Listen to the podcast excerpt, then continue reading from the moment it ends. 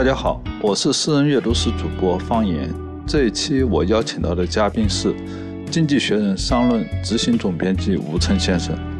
通常说来，像我这样笨嘴笨舌、思维愚钝的人，在遇到像吴晨这样思维敏捷、博闻强记的人时，难免阵脚大乱。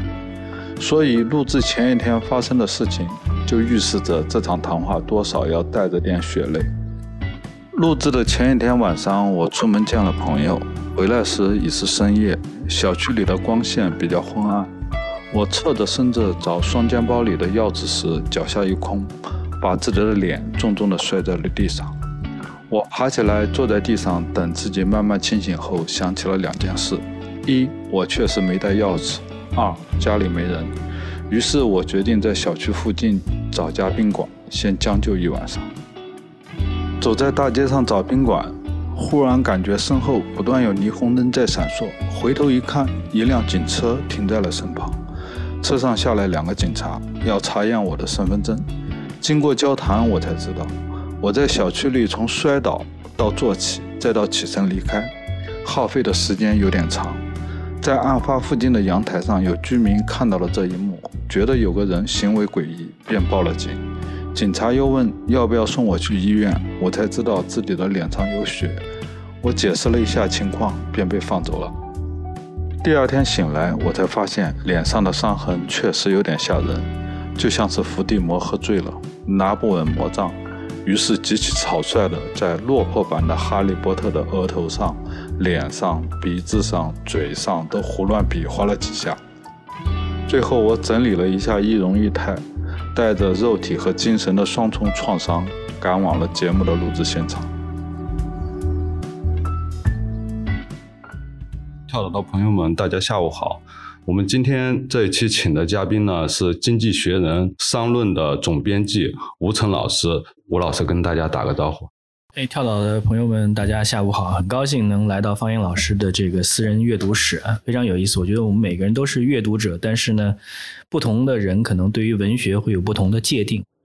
吴老师，你大学读的是英文系对吧？对，我在北外读的英文系。哦，那请吴老师介绍一下，当时是一个什么样的机缘进入文学阅读的呢？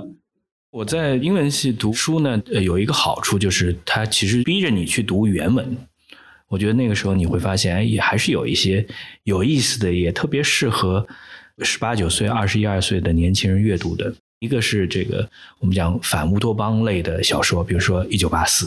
当你拿到《一九八四》的时候，你会发现，哎，这是一本呃比这个呃传统经典的文学要好玩的多的书，因为它既有紧张的情节，又有。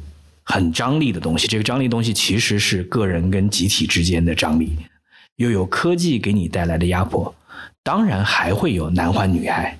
我觉得这些元素其实都特别适合，只是说那个时候你能不能理解到《一九八四》背后给你带来的这个深意，可能并不一定。但是作为阅读的这个过程是非常有意思的。同样，另外像。这个二十二条军规，那这样的书，其实你首先切入点是会觉得，哎，它是一个让你觉得好玩的书，因为他在讲一个不可能嘛，就是二十二条军规，就是当你只有疯了才不能够开飞机，对，但是证明你疯了的前提是你要到医生那儿说我疯了，但如果你到医生那儿说你疯了的话呢，医生就觉得你既然知道你是疯子，你一定还是清醒的。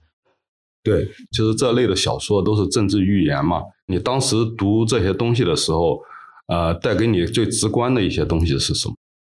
我觉得，其实年轻人应该是有反叛的思想的。这是首先，就是你一定是说你不希望是循规蹈矩，你希望是有一些不同。但是在九十年代，你怎么去表现出来不同？可能说你阅读的面更广是一种不同。第二个。你如果你看你去比较《一九八四》跟《动物农场》，就《动物庄园》，某种意义上是一个英文叫 seta 对吧？它是一个讽刺小说，讽刺的是那个时代的大家对于苏联的认知。因为那那句话大家很清楚嘛，动物之间是平等的，但是有的动物比别的动物更平等。这样的话，你一看看完，你就一下子就对就是被涂抹出来的、描绘出来的、宣传出来的东西有跟一针见血的理解。但是，一九八四，我觉得它值得，它是可以是说是个情节推动型的，就是你这样一个人，他的生活是什么样子，他跟老大哥之间的关系，他自己的想法，他自己写下的日记，他再去再有这个艳遇或者是其他的情节，这前面三分之二的时间，你其实都在作者的他的经历当中去想象，但是在最后这三分之一。它是一个加速的状态，而在加速的状态，其实你会发现，表面上看起来好像跟正常生活很一样的生活，会很容易的被撕裂，这带来的冲击是非常非常厉害的。第二个，你关注的是技术带来的，就是它其实一九八四这个老大哥，对吧？这个形象，苹果都用老大哥这个形象，在一九八四年。在这个跟呃美国的这个超级碗的上面做那个广告，经典的广告就是他把 IBM 当做一一九大四，它背后其实其实给了大家一个很重要的提醒，就是当技术它变得无所不能的时候，技术是中性的，背后怎么去被应用是呃不同的人有完全不同的办法。你可以讲说啊，大的企业它垄断了，它对于小企业可以压榨，但你也可以讲说技术赋能了某种权利之后。它其实是非常危险的，我觉得这是一九八四当下给我们带来最重要的语言。对我跟你有一样，有一点不一样的感受。很显然，就是年轻的时候读这些小说的时候，你你会被它吸引，因为有个人帮你，世界对你的有形、无形的各种束缚和压迫给呈现出来。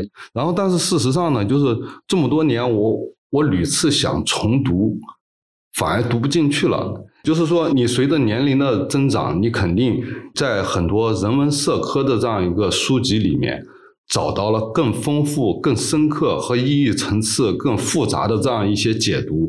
然后相对来说，你就会觉得《动物农场》也好，《一九八四》这样的政治寓言也好，它的意义层次还是过于单一了。所以，我是为什么就是屡次想重读都没办法完成。我我可能跟你还是有一些不一样，因为我对 George Orwell 这个人其实是呃比较感兴趣。我现在更希望把它放在那个图景当中，就是他的作品至少一半以上代表了他的经历和他在那个场景当中的思考。就是说，他从在缅甸成长起来的一个公务员，他这是什么样子？然后他到伦敦二三十年代，这个正好是大萧条的伦敦跟巴黎，对吧？这个时候写伦敦就流落街头，在伦敦跟巴黎，你是什么感觉？你深入到英国北方的矿山，跟工人在一起，我觉得这些其实就是这是奥威尔的特别的重点，就是他他不把自己作为一个作家，他也不把自己作为一个政治家，其实把自己作为一个这个时代的亲历者，就他特别强调参与。是重要的。你去看他去对这个煤矿工人的访谈，你再去对照，如果是呃，应该是恩格斯再早一个世代对那些工人的访谈，其实你会发现两人的视角是不一样的。恩格斯可能更多的是站在这个阶级冲突的视角，而他是更多站在就是贫富差距的视角。然后再去看他写内战，就我觉得他最大的转变是他参加了西班牙的内战。西班牙的内战有太多不同的解读，但是他作为一个亲历者，就是你看见身边有人死亡，你带着满腔的热血去参加，结果发现他的结果既不是好也不是坏，他一下子意识到这个世界不是简单的有好有坏，他突然看到这个世界有灰度了，就他这个反思，至少三样东西是跟我们通常推崇的伟大光荣不一样了。是什么呢？就是首先，不存在有完美的世界，对吧？我觉得这一点，其实相信大家在读你文学，就是告诉你不完美才是有意思的。完美，什么叫完美？就完美的世界，就就小好像公主跟王子结婚之后，那之后是什么呢？对吧？娜拉出走之后还是有问题的，对不对？所以这是第一个。第二个，他会告诉你说，伟大跟光荣，并不代表说我不能够有爱跟性，或者说我要有。娱乐要有这个酒，要有烟啊，这些都是很正常。就是我要有欲望，对吧？我要有追求，我要放纵，啊，这些都是生活的一部分。就是绝对不是说伟大光荣的生活就是一个清教徒式的生活。第三点，他才意识到说，所谓的阵营特别不能屁股决定脑袋。啊，我屁股坐坐在左左派这边，那左派所有东西都是好的。他不是，他就告诉你说，我屁股坐在左派这边，我可能我更要去批评左派，因为我觉得你距离我希望看到的更好的生活有差距。我觉得这是他的文字的非常有意思的地方。谢谢吴老师的这样深刻的解读。哎，你有没有发现，你刚才提到一九八四的时候，其实你前面还提到一个关键词叫技术控制嘛？就技术控制这个东西，我现在有时候想想非常可怕。技术表面上看就是一系列已经设定好的程序嘛，但是如果仅仅是被技术控制，纯粹的技术控制，有些时候我们还好理解。但是自从有了技术控制之后，那很多无形的力量。都隐藏在技术背后了，这个东西让你琢磨不透，然后你想想很恐怖。我前段时间还有过一个体验，就是我不在考驾照嘛，你总是要在 A P P 上做题，对吧？那你题目做对做错了，别人系统给你打分是正常的，但是他不断还跳出提示，他说你不要去考。为什么？因为做的太差了嘛？啊，对，就过不了是吧？对我反复做，然后他他反复在告诉你，你不要去考，不要去考，因为你经历过这段时间之后，经历过个疫情之后，有些时候你就是陷入无物之症嘛，你不知道到底是谁在告诉你这件事情，让你不要去干，你也不知道理由是什么。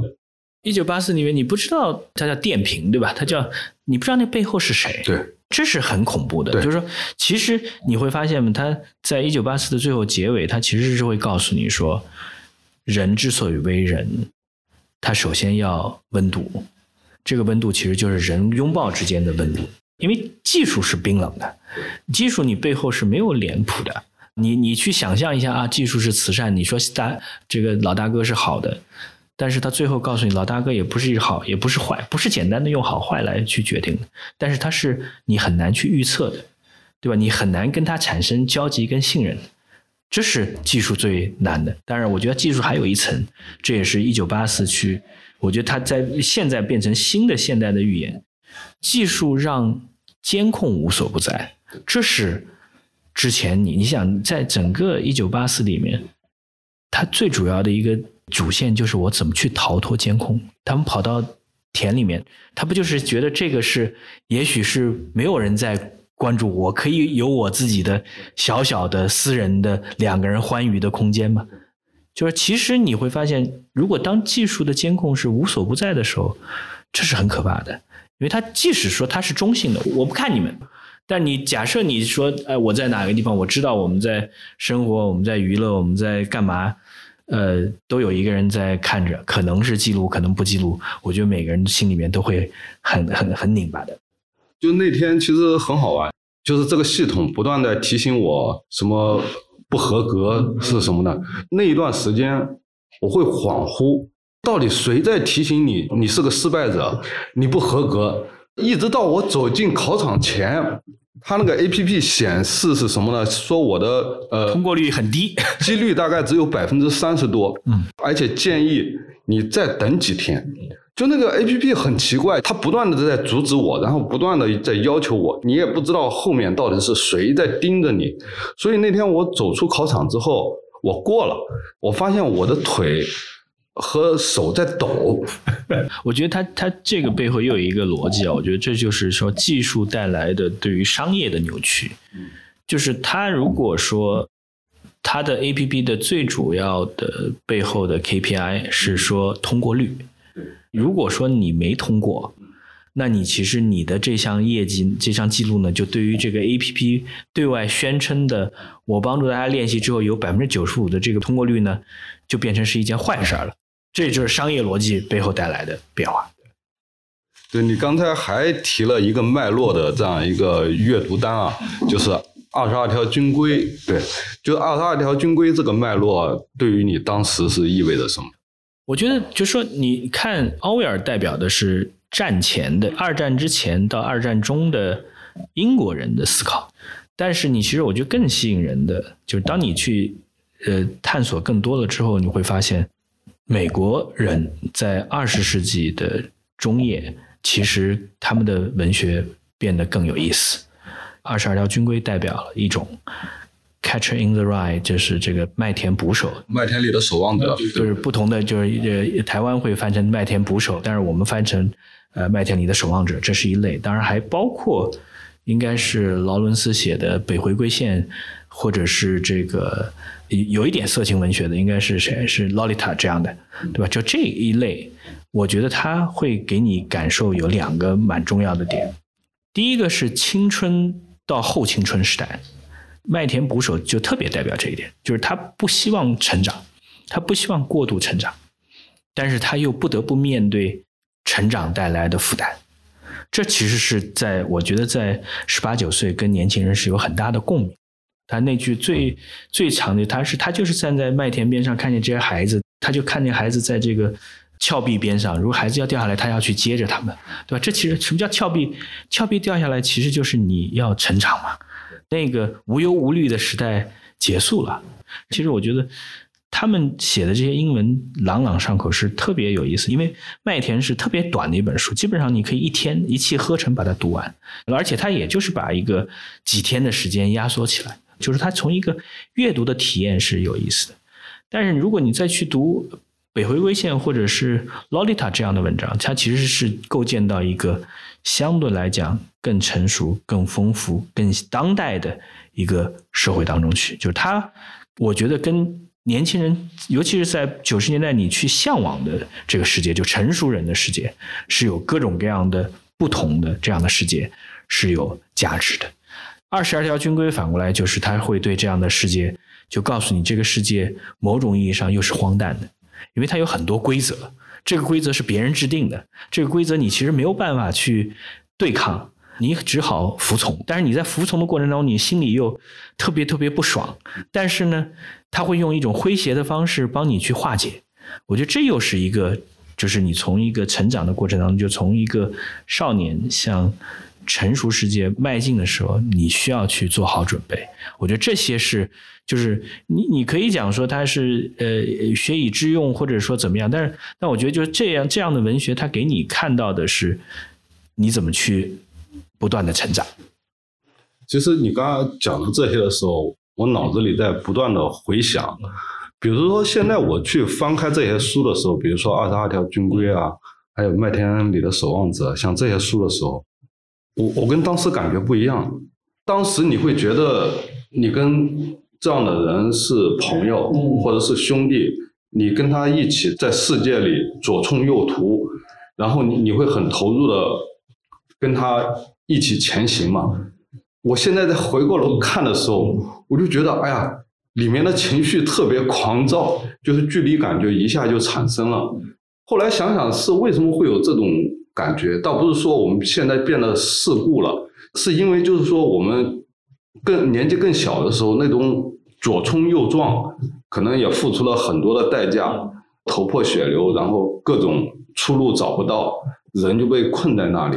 现在当你跳脱开之后，拉开一定距离的时候，你就不愿意看到那个年龄的人还在那里面消耗太多的东西。被一个狂躁的情绪所困扰，你就想告诉他，讲白了，就像看到你想对小时候的自己，你少了点消耗，然后呢，可能有个路呢，可能你再多迈一步，那个坎就过去了。但我觉得我不认同这一点。我觉得他之所以成为现在你反过来讲，还是英文世界的经典，或者说有点就王朔的《动物凶猛》有点类似，对吧？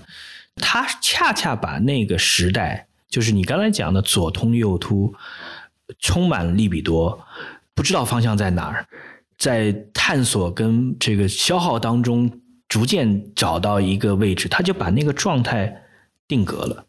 我觉得年轻人就是应该是一个试错成本特别低，应该有鼓励大家去试错，没有任何的。边界就是十十八九岁的时候，千万不能自我设限。就他其实表现这样的一个状态，他其实就是一个，就是我觉得他最能引起共鸣。恰恰你刚才讲的，就是懵懂，就是浪费嘛。你说那二十二条军规那些人天天在那儿，不就在虚耗吗？在耗的过程当中，有很多小的故事出来，但他那个才是青春，就是。我我们现在特别不希望看到，就是因为有很多的这个现在有的这个想法，就是说第一个叫，呃 helicopter mom，对吧？就是美国的这些中高产的父母会把小孩的这个从高中开始每一个阶段都帮你规划好，对吧？就哈佛女孩那一类的，但这是不是你想要的？我觉得这是就是你没有那一段你自己去探索，你觉得很苦闷，你觉得别人理解不了你。麦田守望者就是你到哪儿去寻求理解呢？对吧？而且你会觉得在你的生活的某个阶段你是少数派。我自己当时觉得我在北外读书的时候，有的时候也觉得是少数派。哎，为什么这些书都没人借？对吧？大家都读都在那啃呃该啃的东西。其实这些这个世界不更好玩吗？对吧？我觉得它其实代表了那个状态。我觉得每个人都要经历这个状态，而且其实是应该鼓励更多的这样的。探索，因为你说你花三四年时间你去探索，我觉得绝对不亏的。因为你到三四十岁时候，呃，没有机会给你再去说过那样的日子了，对吧？因为到了那种阶段，你再想回来不容易。就是我刚才讲的那个，还有一层意思，比如说二十二条军规的那个世界，因为我当时为什么讲我在重读的时候，心里面的感觉有些沉重，甚至。拉开距离感，我想去帮他，因为你是眼睁睁的看着他困在那个世界，消耗掉自己。就是我们年纪更小的的时候，确实试错的成本很低。你有了出路以后，缓过头来你去看自己的那种消耗的时候，你不会觉得那个消耗是一种浪费或者什么的？毕竟你还有别的可能性嘛。但是你反观这些人，在这个军规的那个世界里的那个人。那全是就帮自己消耗掉了，最后变成了消耗自身。我觉得从这个视角上，其实就是面对一个你明明知道有问题的规则，而且你明明知道这个规则是内耗的，而你现在这个规则当中去，你又不得不去遵守这个规则。你这样一解读，我就想到了，这这其实又回到了我们前面在谈那个一九八四。在谈动物农场这些东西，就是所有可怕的东西，所有我们没法抵抗的东西，在我们眼前虽然消失了，但是它引申到技术里面了，而且它已化身成技术，化身为生理卫生，化身成这些东西，而这些东西恰恰是我们没办法抗拒。我觉得它不只是化身为技术啊，我觉得你把这几点连在一起啊，就是其实当下的困境。你会发现，其实你在读这些书的时候，它鼓励的是你对自由的向往。但是现实会告诉你，自由是有限的。不管你在哪个国家，现实都是自由都是有限的。你总会被有形的和无形的网所困住。那这个时候，你你的最大的这个可能就是说，在有些社会里面，它给你个人拓展的空间稍微大一点。在有些社会里面，可能给你的束缚其实是更多。那每个人你在最最后整整个体会就是说，我选择服从和追求一部分个人不受打扰的自由之间，能不能有一个相对比较好的妥协，我就能够小确幸就好了。你你其实到最后，如果说比较悲观的去看，就是如果这个地方我是可以追求小确幸而可得。也许就是已经是一个很好的这个归宿了，对吧？你就怕说到最后连小确幸都做不到。其实我们刚才谈的这一批书啊，我们都给它视为叫现代主义经典，它会帮世界的很多规则、世界的很多真相变成了一个理念性的东西，然后他给它呈现出来，这也是现代主义所追求的东西。那你读完这样一批经典之后，有没有再帮你的阅读再继续朝其他层面上？对，我觉得，当然，我我可能是习惯这一类，就是我特别喜欢现实主义的题材。到我记得是二十五六岁的时候，可能看《生命不可承受之轻》，因为昆德拉在写《生命不可承受之轻》，背景是一九六八年。我觉得一九六八年其实它是一个非常重要的分水岭，它是一个二战之后的第一代人。觉醒的时代，一九六八对于德国人来讲，就是德国的青年他要回过来去反思，纳粹绝对不是这个希特勒一个人，是一代人，就是他的父辈，就他父辈，你总或多或少你都要去参与到，或者说你盲从到那个层次的，对，就是他们的反叛其实是要真正彻底对那样的时代的一个解读。那一九一九六八对于捷克人又不一样了。那你看他去在他的集体记忆当中，对一九六八的这个记忆其实是很不一样的。你说那个时候你再去看，他就他有三层。我们前面讲的是个人和社会之间的张力，但是捷克人还有一个外力呢。就是你还有苏军入侵这样的事情，就是你你本来你自己已经觉悟了，你的社会已经想要走到一条不同的路了，但是又被别人拉回来，那是一种什么感觉？而且你你的社会本身已经有一定的包容度，这个包容度就是年轻人追求自由的，就是你在追求的是自由，是爱情，是友情，但是你又突然要去面对这个大的变故，这个大的变故可能有无谓的牺牲。这个大的变故是是可能需要你一下子付出十年二十年的成本。就是你刚刚讲这一点很有意思。我刚才想到了一个问题，就是说可能以后二零二零对我们很重要。嗯，就是我们已经我们正好处在一个就是肉眼可见的变化，让我们看见了。但是这段时间会持续多久都不知道。这样一来，就是我们等于把我们现在的这样一个处境。其实是可以投射到一九六八与之相关的这样一些文学文本啊，还有历史文本里面。我觉得它还有一个相似性啊，这个相似性就是什么？如果说一九六八是战后婴儿潮的一代的觉醒，对吧？在美国，其实它就是战后就是嬉皮士，这是就是战后四五年之后嘛。你想看到一九六八正好是二十几岁，二零二零之后应该是九五年之后。九二到二零二正好是差不多二十多年，正好是南巡之后的一代人。就这代人，他其实没有之前所有的记忆。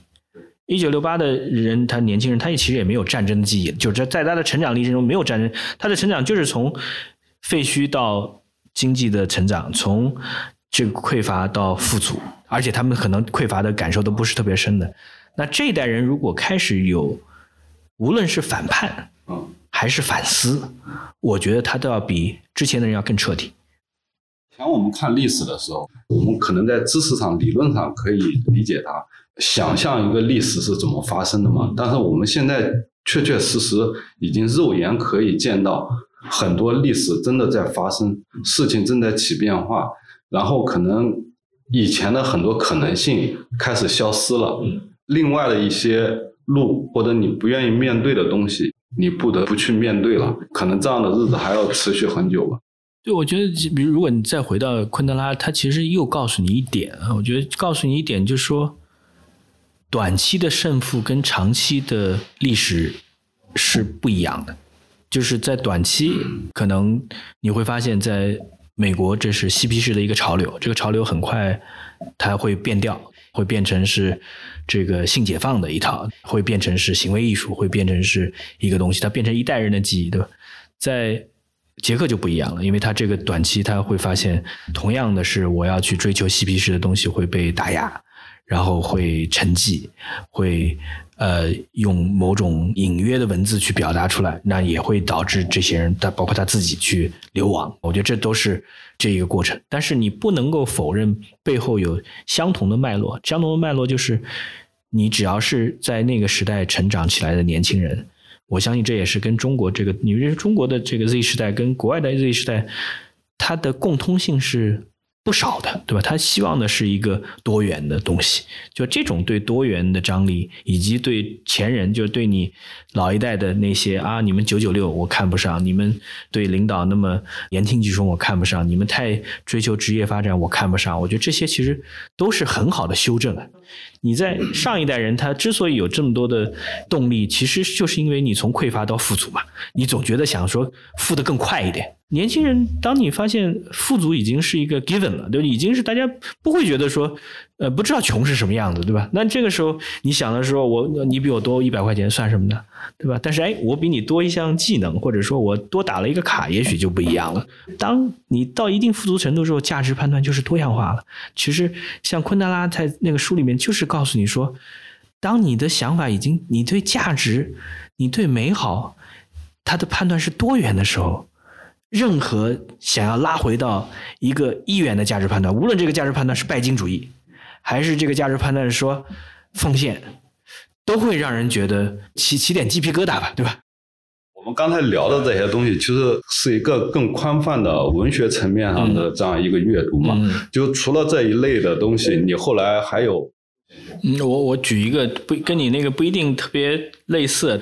疫情期间我读完的那个《莫斯科绅士》，讲的是一个一战以前的伯爵，因为支持左派，所以说在一战之后革命之后呢，允许他待在莫斯科，但是惩罚是在一个莫斯科的大酒店里面一直待下来。这样的历史跟风控是天然有一个联系。就后来这个作者，我特地听了这个作者的访谈。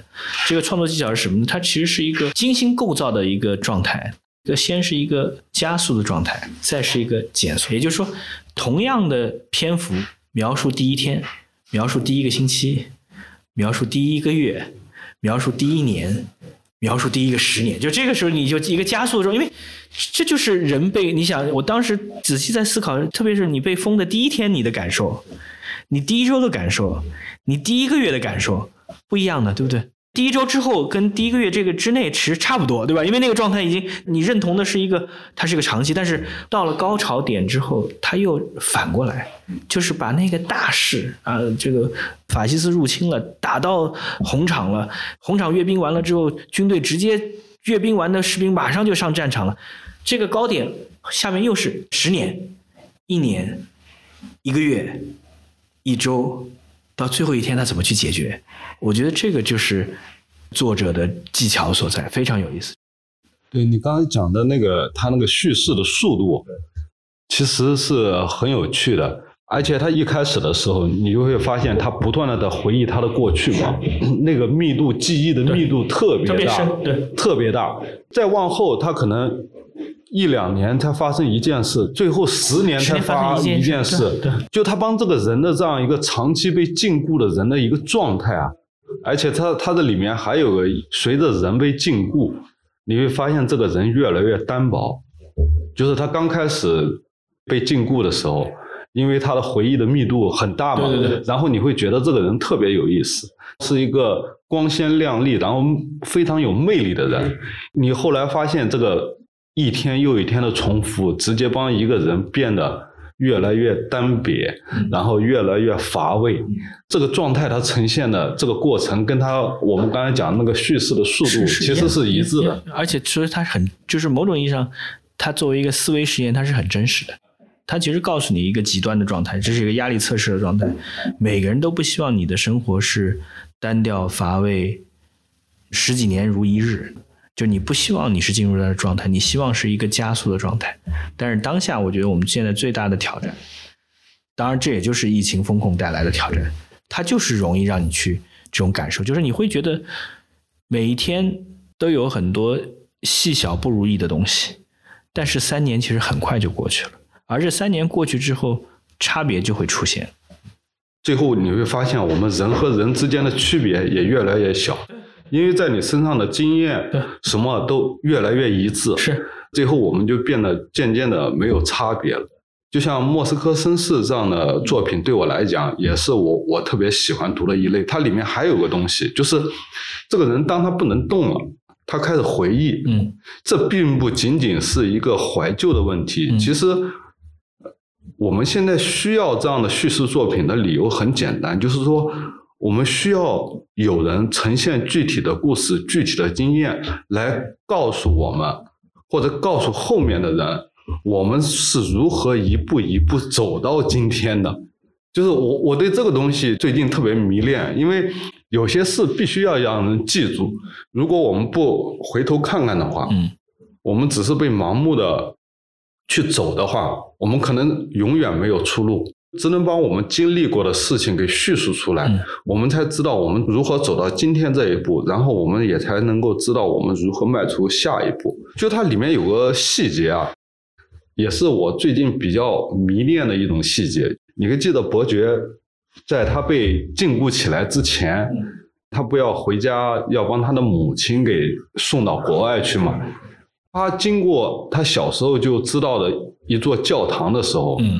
看到几个红军正在帮教堂上面的钟给拆下来，那个钟是哪来的呢？那个钟是上一次战役里面的，是拿破仑，是拿破仑攻打莫斯科的时候溃败嘛，这些武器就留下来了。然后这些人为了纪念胜利，就用大炮给它铸成了钟。嗯，但是拿破仑的大炮又是从哪来的呢？是在法国的一个教堂上的钟给取下来的。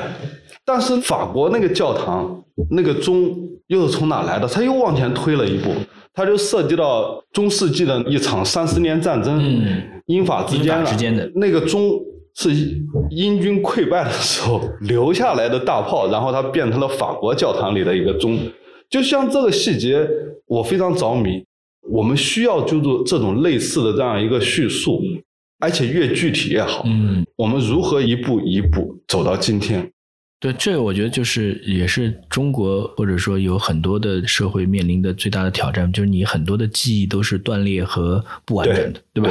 就是其实，呃，俄国的大革命也正好是一个大的断裂。这个断裂之后，就是其实你很难去仔细去思考它中间的有没有传承的东西，因为你一旦是你的合法性建立是对之前的否定的时候，你就很难去延续这样的。记忆，但是我觉得这样的记忆它是有的。在中国而言，你就说有很多人的家族，他的祖上是什么？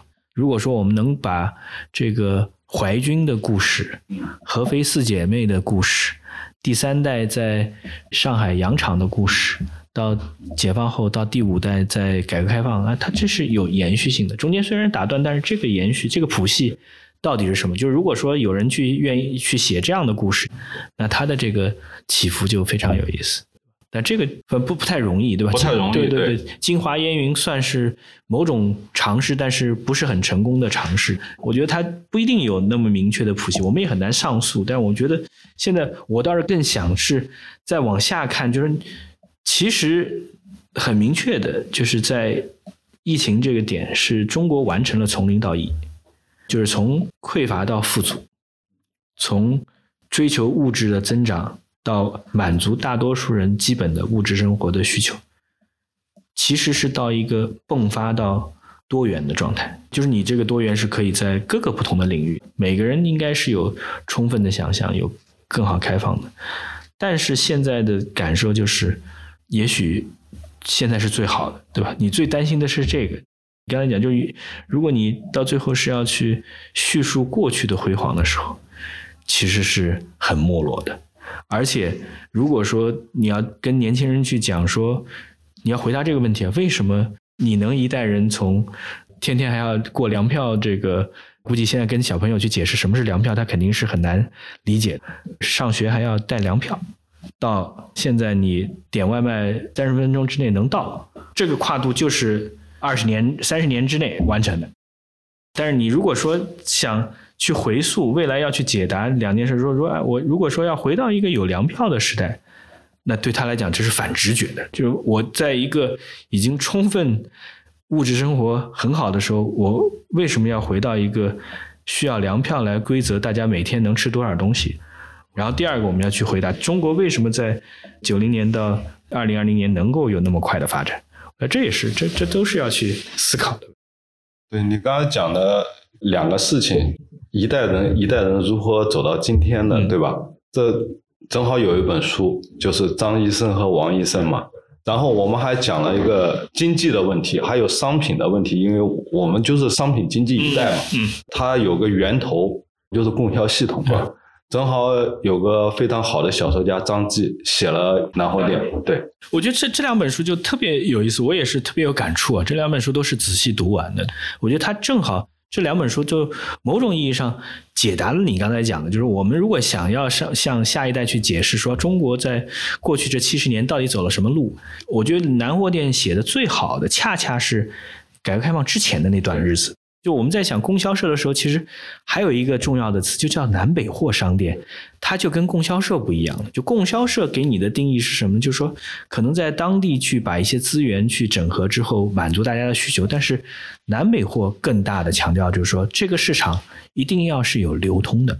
在流通的过程当中，这个学徒的过程，就你你，我觉得那本书里面讲的最精彩的就是学徒。那学徒你是两方面的。一方面，你对货要有了解，货是从哪儿来的？好的货跟坏的货之间有什么差别？什么时节、什么地方有什么货？你进什么货是能赚钱的？这件事儿，我相信你未来不管怎么样体系，这样的人或者说你说技术能够带来变革啊，也许吧，对吧？那他总需要的。另外一面就是他对于消费者啊，就是你到最后你总要你的主顾是谁？我觉得现在大家最担心的是，好像供销社是不是颠覆了销售员跟客户之间的关系？我觉得也许可能短期会有这样的错觉，但是长期而言，你看到南货店你就知道，主顾非常重要的，你还是为主顾服务的。这个服务当然说中间有没有好的激励，这是我们要去仔细去思考的。但至少是在南货店所设的这个场域，这个场域是浙江商品经济最发达的地方，他的这个火鸡、这个师傅传承下来这套规矩还是非常非常稳固的。也就是他对客户的需求他是很尊重的，他也希望在满足客户需求过程当中。达到自己的成功。如果我们再向前去去看张医生跟王医生，我觉得他有三个有意思语境。第一个语境就是从老工业基地到后工业时代；第二个是说工人家庭的这个孩子通过上大学跳龙门，这很不容易的，因为其实就是改开的这一代，就是呃呃七七八年开始开放，重新恢复高考之后。他给到这样的一个机会，这个机会窗口可能是到两千年差不多，后面就很难了。后面就说大量的扩招，让大学生变得不是那么稀奇，就是通过大学来改变命运这件事儿，在中国变得不像以前那么容易。但是那一代人其实真正可以。第三个，他又用用医生这个群体啊，第一个他有很多朋友，但是这些朋友跟他的关系到底是不是真正的朋友的关系？因为我们讲，我们都需要有一个医生的朋友，但是你需要医生朋友，是因为你有这个需求嘛？你是希望说，我在我需要的时候，哎，他能帮我解决很多事情。他的他的很大的反思就是，医生，你虽然朋友很多，但是你可能生活在你的 bubble 里面，生活在你的那个圈层里面，你其实并不知道外面世界到底是什么样子。这是他的一个警醒。所以说，当其中的应该是王医生上了好大夫这个平台之后呢？他因为他有反过来，他要去，他不是简单的我高高在上，病人来看我，哎，我要为病人提供服务，反而打破了这种权力场，反而很有意思。然后他背背后还是要讲最后一层，就是经验社会、熟人社会跟陌生人社会其实是两套非常不同的操守跟原则，而我们现在还没有完全完成这样的一个转换。就是在经验社会，大家都生活在一个村子里面。我们之间，南货店是经验社会，我们之间都是有千丝万缕的机会。所以说，在经验社会当中，有师傅、有伙计、有主顾、有这个供销店，你不怕，对吧？因为大家是多次博弈嘛，你不可能供供销店今天呃欺客，我第二天还欺我，第三天欺我，我不干，我不买了，对不对？但是在一个原子化的社会，就大家没有。我我们不沾亲带故的，我到医院，你医生不认识，那大家需要有一套新的规则。这规则一方面需要医生，需要供销店的店员有专业主义的精神，这是需要的。专业主义就是说，我是要把我的事做好，我要对我的所有的客户一视同仁，我要有一些我们自己专业的操守，这些操守是不能被打破的。你没有专业主义精神，就很容易变成大家拿着手上的。你无论是医疗的资源、病床的资源，还是珍稀货品的资源，你都变成可以谋私了。另外一方面，就是这些人，大家相互之间，如果遇到了问题，熟人社会你不用担心的。你我我不行，我我我把家里七姑八姨都拉过来，咱们讨个说法，好讨的，对吧？呃，你在非熟人社会怎么办？而且他中间之所以没有完成，就是因为。为什么张医生、王医生身边总有一群人要捧着他们？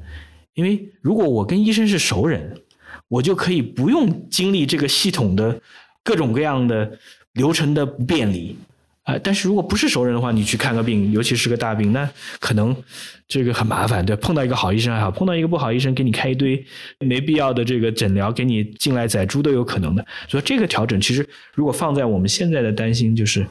我们期待的其实是完全从熟人社会向完全的非熟人社会，然后通过规则、通过透明性、通过大家相互之间的专业操守来支撑。但是你担心的是，回到供销社，它是不是你要重新回到一个熟人社会才行，对吧？那它它的效率就肯定不高了嘛，对吧？它只能覆盖一小群，就是肯定是一个街道、一个这个村这个层面才能有效率。这个像上海这样大城市，你很难想象一个这样的东西。我在看张医生和王医生的时候，其中有一点，一旦一代人实现阶层跃升之后，嗯。他这个阶层要升，他就连续性就形成了。嗯，因为你看这本书里面到了后面就开始讲张医生、王医生的下一代了。嗯这一代人很显然大概比我们还小很多。嗯，但是你会发现，他下一代去成长的时候，他已经在分享这个阶层要升的这样一个红利了。嗯，然后你可以想象这些人的下一代还会更好。但是这里面有个问题，就是说我们只看到是这两个人实现了阶层跃升，但是还有很多人，尤尤其是在沈阳这个背景啊，对，还有很多人连实现阶层跃升的这样一个机会都没有了。对，还有一个问题就是说，因为医生的技术和知识，在某种程度上讲，是我们现代社会最前端的知识，它是它是要与与时俱进的，它要不断的更新。也就是说，你会发现这两个高级的这样一个知识人才，他掌握了最先进的现代知识和现代技术，但是他在运用这些技术的时候，盘旋在他脑子里这个思维，用你讲的是熟人社会的思维，或者我们再换一个说法，就是乡土社会的那些经验。对，就是这里面其实是一种很奇怪的分裂和粘合。就这个书里面特别，我觉得特别提出来一点，也就是说，他们在受教育的时候，其实灌输的是不是乡土社会的这些条规则，但是当他入职场之后，会发现规则就是乡土社会的规则。你的医院的主任肯定是你的老板，这个过程你怎么去跟老板处关系？等你变成老板了之后，你怎么去跟这些医药代表和这些好的病人之间处关系？你一旦到医院的这个圈子里面，你还是要会混圈子。所以说里面有一句话，就是说他们有的时候想出污泥而不染，有的时候想半污半染，有的时候干脆就染了，对吧？这个选择其实有的是半推半就的嘛。就说你不可能，你真的说你要很清高，说我不去这样的规则，你可能连成为一个好医生的机会都没有。这就是一个很大的张力，对吧？就是你如果说你完全不懂这套游戏规则，估计你想深入参与玩都没有。很有意思，我再稍微岔开来讲这个。呃，美国有一个特别牛的，当时在特朗普政府里面对俄国的最主要的一个官员叫 Fiona Hill，希尔是英国生的。我在读他的个人自传的时候，你会发现跟王医生、张医生有特别相似之处啊，年纪都差不多，五十多岁了。生在英国的英格兰北部的，就是我们前面讲奥威尔去的那个矿山，在七八十年代，就是英国是它的制造业衰退，矿山的很多失业的工人，但是因为在工党的政府之下，他还是有一定的公共的投入的机会，所以他的小时候还有机会到欧洲去做一年的访学，去初中啊，然后。他发现到你要上大学了，你能去哪？你是一个就是很破的三线、四线城市的高中生，信息都没有啊。就说你想要到哪儿去报考，门儿都找不到。他家就有一个亲戚啊，同样的拿到了剑桥，说你可以过来面试啊。小朋友很开心啊，过去面试。到了剑桥，晚上呢就跟。在剑桥的亲戚说：“晚上我到剑桥来了，晚上我们一起吃个饭吧。”然后剑桥面试告诉他说：“啊，晚上可以大家一起聚一聚。第二天是面试，工人家庭的小孩是听不懂这句话的。晚上的那个晚宴。”其实就是非正式的面试，就是你亮相的机会，你要跟这些人 networking，你要跟老师见个面，第二天再走一个见面流程。他以为这个晚上的晚宴可去不可去，他就跟家里亲戚人聚了。第二天面试完，当然是一点结果都没有了。就是就是告诉你就你最怕的就是英国，其实在那个时候就是说他希望给这个工人家庭有机会，但是看得见的机会，考试分数只是看得见的机会。看不见机会，规则是什么？你你到那个地方该怎么穿？该穿什么衣服？哪些场合是你应该去的？这种虽然说是可去可不去，但非常重要的，你不知道。我觉得这是一个。然后他自己在申请学校的时候，当时就是你能在这个小县城里面找到好的学校是谁，好的学校申请书是什么样子，这个信息都是稀缺的。我觉得这些是我们要去思考，就是说你在一个完全高考一条线相对比较简单的时代，其实还容易啊。就现在你你想，就是他对于低收入阶层、工人阶层最大的问题不是。高考是公平不公平，而是即使你高考了，怎么去做选择，应该怎么选择？你你从这个三线城市，你到一线，你年轻人的成长应该怎么成长？哪些资源是你可以调动？他到底要向谁去学？这些东西是或缺的。所以说，你这个时候你会发现，它其实制度完全不一样，但是同样就是阶层跃升这件事儿。是共同的问题，贫富差距一旦拉大之后，阶层跃升会变得越来越难。而且这里面还有个问题，就是我在看他们的成长经历的时候，我老是在想一个问题：这些人有着非常丰富的专业知识，这些专业知识改变了世界，甚至改变了别人的命运，对吧？但是唯独没有改变他自己的思维。我觉得他他们最大的挑战就是他没办法改变这个系统了。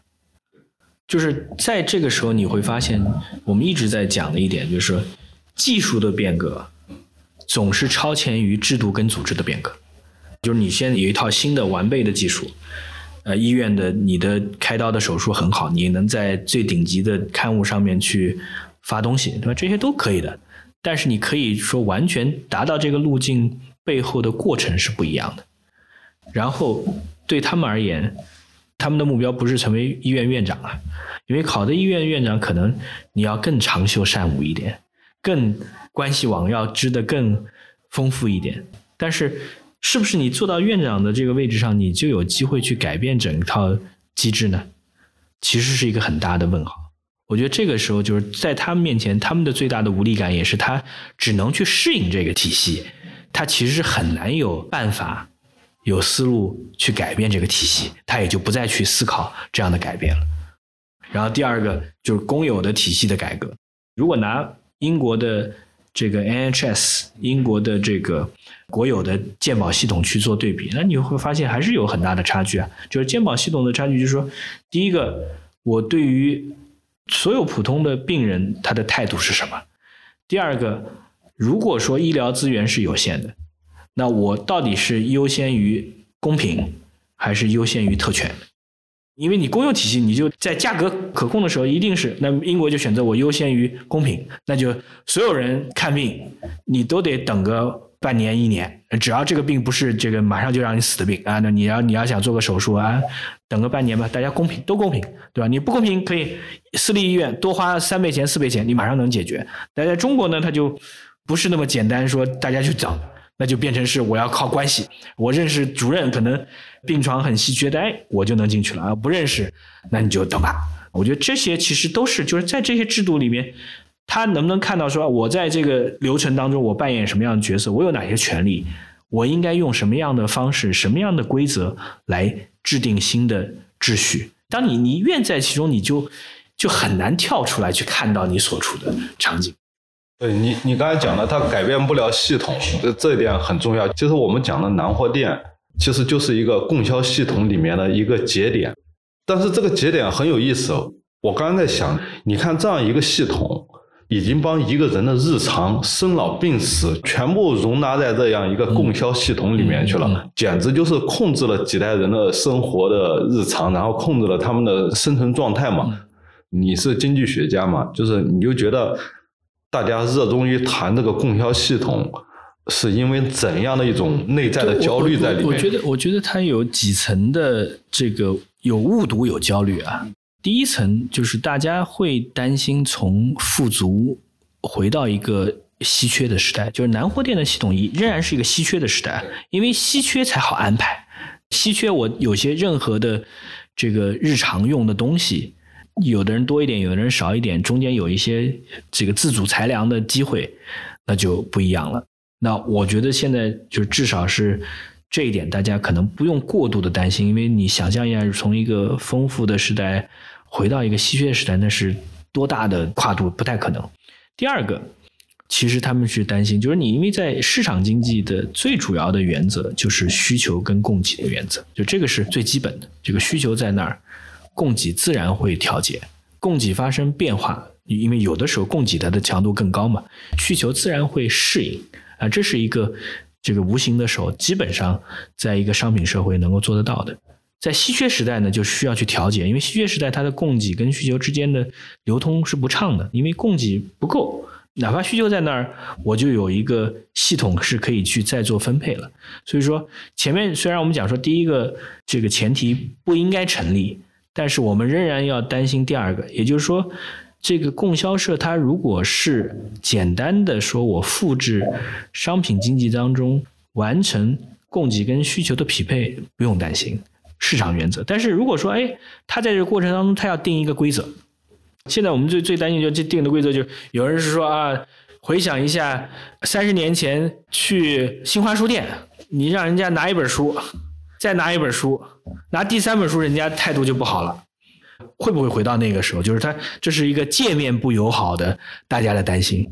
其实这个我觉得一般不会，最担心的还是他在供给跟需求的过程当中，他定新的规则。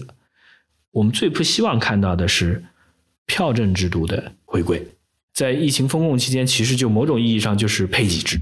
配几只？那你这个时候你其实你想要什么？你不想要什么无所谓。我们当时我们的那个连阳社区是最好玩的，就几根胡萝卜之类，大家展出来，这个很寒碜，对吧？那就是说，他一旦规定说，呃，这就是你能享受的，或者说你想要的东西，必须要积累一定的票证才能够获得。比如说以前说你一家人四五个人把所有的工业票、工业券聚集起来，一年才能积累足够的这个。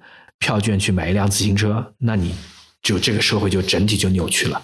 当然，还是要回到说，这前提是稀缺，对吧？没有稀缺，应该他没有那么大的力量来去做。最后一点，我觉得是需要我们仔细去思考的，就是我们讲说，我们支持这个市场经济，其实最重要的是支持竞争。只要有竞争，是不是国有真的不担心？因为你你说三大运营商、手机商他们之间只要有竞争。你不会觉得说消费者的利益是受损的，但是如果说只此一家，别无分店，那我们之前的这些历史前面讲说，它可以去这个供给跟需求中间，它建立新的规则，我们就要担心了。讲白了就是到时候是有几套系统放在我面前供我选择，我可以选择，对，还是最后我们不得不被一唯一的一个系统给控制。我们这样一来，又回到了一开始我们 对南货店，就是他，你你用很委婉的词，就是他其实生活方方面面都照顾到了。我们讲你九十年代以前那个单位体系，就生活的方方面面都照顾到了。房子是单位分的，呃，很多东西是单位的福利。然后上学，如果幼儿园到小学到中学，可能大的单位他都能包到，好不好？他有他好的地方。但是首先第一点。你没有能做到所有人都能享受单位的福利啊，就是你所有人都能享受大院的福利，那我觉得那也是挺好的。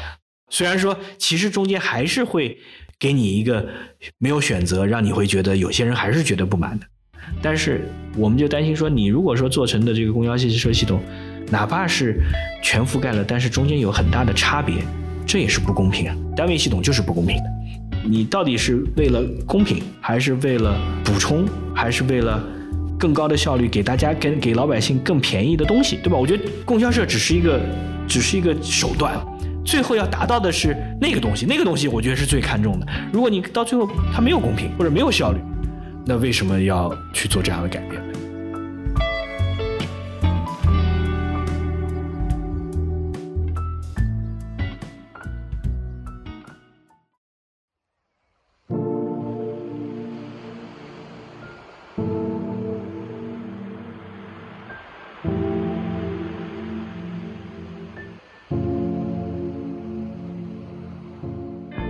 大家好，我是跳岛的策划人广岛。